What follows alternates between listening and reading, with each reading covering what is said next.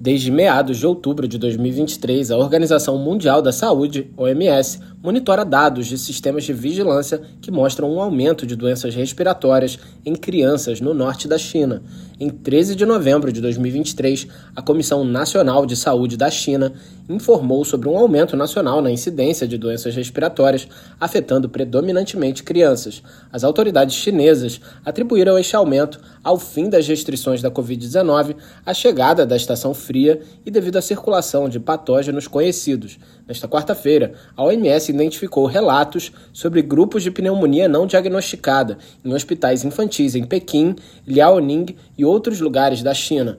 Por meio do mecanismo do Regulamento Sanitário Internacional, a OMS fez um pedido oficial à China para fornecer informações epidemiológicas e clínicas adicionais. A agência pediu dados sobre resultados laboratoriais desses casos e tendências recentes de patógenos respiratórios circulantes. Na quinta-feira, as autoridades chinesas informaram que não houve detecção de nenhum patógeno novo nem apresentações clínicas incomuns, incluindo em Pequim e Liaoning. Em comunicação com a OMS, o Centro Chinês de Controle e Prevenção de Doenças indicou um aumento nas consultas ambulatoriais e internações hospitalares de crianças por causa da pneumonia desde maio. Alguns desses aumentos estão ocorrendo mais cedo do que o que vinha sendo observado, mas não são inesperados, dado o fim das restrições da Covid-19, como experimentado de forma semelhante em outros países.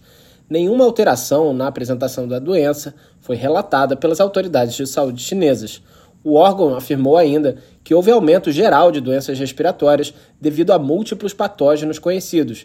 De acordo com as autoridades de saúde, o incremento dos agravos respiratórios não resultou em cargas de pacientes excedendo a capacidade hospitalar.